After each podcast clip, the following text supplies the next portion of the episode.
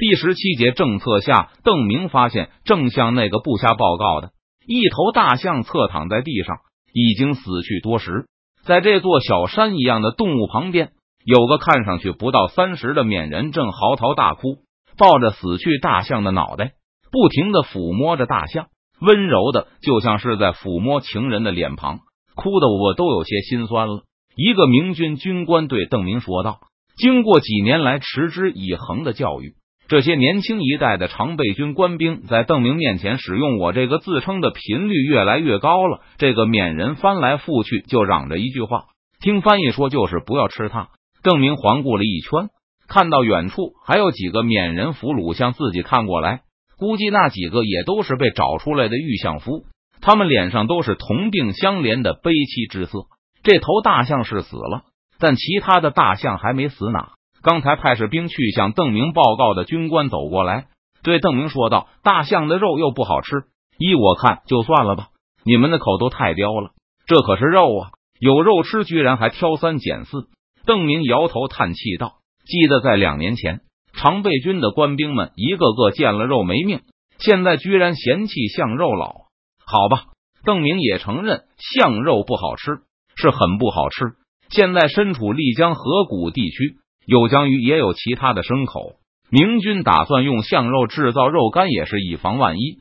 邓明的话让明军将士想起了前半生的苦日子，顿时都不说话了。但邓明在开口时，出乎意料的没有下命令，坚持把大象制成肉干。看这个人的年纪，这头像的年纪应该也不太大。相依为命的大象死了，要是再当着他的面把他的象兄弟吃了，好像确实有点太残忍了。把那个缅甸玉相夫叫到面前，邓明上下打量了一番。玉相夫一般家境还好，而且出入有大象当坐骑，比起这个时代的其他人，多少显得富态一点。但这个人一点都不胖，身材又高又瘦。邓明让翻译问他打算如何处置这头大象的尸体。如果任凭他曝尸野外的话，那即使是没有被人吃了，但也便宜野狗和突兀了。缅人擦干了眼泪。小心翼翼的答道：“他想刨一个坑，把他的大象埋了。这得多大的一个坑啊！”邓明惊叹一声。当翻译把邓明的怀疑翻译过去后，那个缅人信誓旦旦的说：“他特别善于挖坑。”好吧，便宜细菌了。邓明说完后，翻译没有立刻对缅人说话，而是投过来探寻的目光，显然没有听懂。邓明摆摆手，对翻译说道：“我同意了，不吃他的大象。”不过这坑他得自己去挖。扁牙简在明军继续发起进攻前就逃离了西岸大营，完成了既定目标后，明军一分为二。邓明带着八千川西军返回东岸，在狄三喜跟着过江之前，邓明认真的对他交代说：“狄将军，如果你手下的儿郎想自在快活，那就留在西岸吧，我这边会有一些军纪约束的。”邓明并不打算和白文选一样对军队完全放任，而如果不提前说清楚，到时候光是川西军自我克制也没有用。狄三喜的部下一样能把沿途搅和的鸡犬不宁，而且有建昌军的坏榜样，估计川军也会受到影响。一旦发生大规模触犯军纪的事情，邓明又会面临两难局面。狄三喜立刻拍着胸脯保证，他绝对能遵守邓明的军纪。但话才出口，狄三喜就又有些后悔。他带来的人大部分都是在建昌整天受气的府兵，现在好不容易打进蛮夷的领土，府兵们不识背，百倍的找夷狄撒气才是怪事。骑兵虽然人数较少，但除了庆阳王府的侍卫，就是建昌将领的亲信。他们的父兄把后辈托付给狄三喜照顾，要是死在战场上也就罢了。要是因为杀了几个夷狄被邓明军法从事，又算怎么一回事？于是狄三喜就表示他需要回去和弟兄们商量商量。邓明表示尽管商量，无论行进在河东还是河西，这份同袍之情不会有变化。如果勉强一起走，反倒容易伤了感情。和手下一番商议后，那些建昌兵也不愿意受约束，于是狄三喜就再次跑来和邓明商议。称他们还是干脆和巩昌王统一行动好了。这个决定，邓明也是求之不得。虽然他暗示对方自己的军法森严，但真要是建昌军违反自己的军纪，邓明还真不好进行惩罚。都是出境秦王的军队，难道邓明真能为了敌国的臣民和本国的士兵过不去吗？归根结底，邓明给自己的定位是帝国 X 主义者，到时候就是明知有后患，也只能另想别的解决办法了。派出使者通报沿途的村庄，让他们提供粮食和草料给我军。凡是满足了我军的要求，就是心怀先王的缅甸忠义之士，我就不派兵进入他们的村子。回到东岸后，邓明立刻让手下准备檄文和榜文，向河谷周围通报明军的目的和要求。缅甸最有影响力的是什么人？中国的话语权掌握在近身手中，而缅甸这里，邓明却不知道是贵族、武士还是其他的人。华裔告诉邓明。缅甸人大多是虔信宗教的人，如果有时间，百姓都希望能够一天去附近的寺庙两次，以便更贴近神佛。原来是僧侣。邓明隐隐认为，宗教是科学的敌人。如果想让祖国富强，科学就是唯一的选择。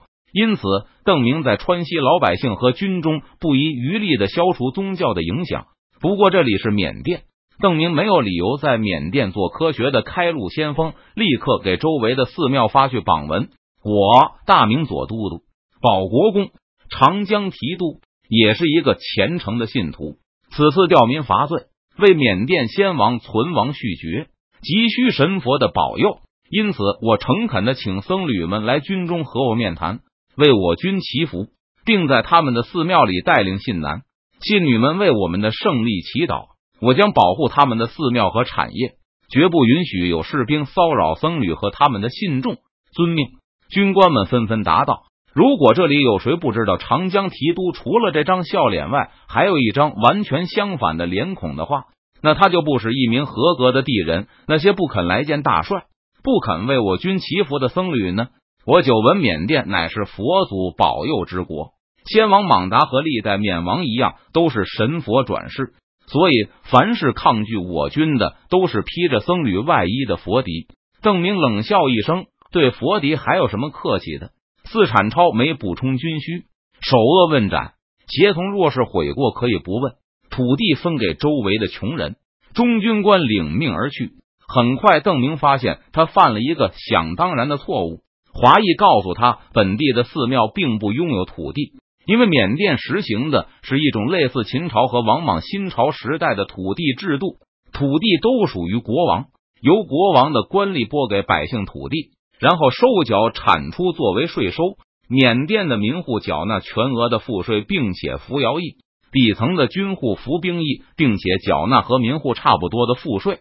中层军户缴纳的赋税大约只有民户的四分之一，是缅甸军队的中坚力量。而高级武士阶层免税，他们拥有自己的战象和御相夫，是缅甸军队中的将领和军官。制定这套制度的缅王是王莽转世吗？邓明听了以后哈哈大笑。秦朝的土地全部归王所有，这种制度其实是奴隶制的翻版。强迫推行全国后，遭到六国百姓的激烈反对，是秦二世灭亡的重要原因之一。王莽想要恢复秦制。掠夺天下的私人财产为王产，结果连二世都没撑到。没想到缅甸居然是这样，好办了，我们将会是解放者。扁牙简战败的报告传入瓦城前，缅甸君臣就已经知道了惨败的结果。大批的尸体顺着丽江而下，即使是远离前方的阿瓦，也每天都能看到尸体从城前飘过。上游的地方更多。江边随处可见浸泡的肿胀的阵亡将士，那些身披重甲的武士沉入江底，连被人发现的机会都没有。当扁牙简的正式战报抵达阿瓦后，缅甸王府上下失声，缅北的精锐主力已经尽数失陷在此战中，再也不可能在野外挡住明军的进攻了。大王，我们虽然把大明君臣关起来了，但并没有加害，在咒水之难中。穆天波从缅兵手中夺取了一把刀，砍死了好几个缅兵。不过，缅甸方面最后还是决定咽下这口气，毕竟残民还控制着云南，没有必要为了几个士兵就处死穆天波这样重要的中国官员。本来就不支持莽白对永历流亡朝廷采取强硬措施的一派，终于敢于表明态度。既然明军是为了他们的皇帝而来，那把大明天子送回去，他们就罢兵了吧。坐在阿瓦金殿上的莽白没有吭声，但另外一派则发出大声的呵斥，认为这只会助长明军的气焰。扁牙剪的失败虽然令人惊恐，但强硬派却没有什么后退的余地。他们夺取了大明流亡朝廷的工人和眷属，永历天子的好几个妃子都在变乱中上吊自尽。这种仇恨怎么可能轻易消解？一旦大明天子脱困回到明军中，怎么可能不下令继续进攻？见莽白的心腹纷纷责骂，主和派都知趣的赶紧闭上了嘴巴。大王，既然是明军。那他们皇帝的话，他们总是会听的吧？一个主战的心腹大声对莽白说道。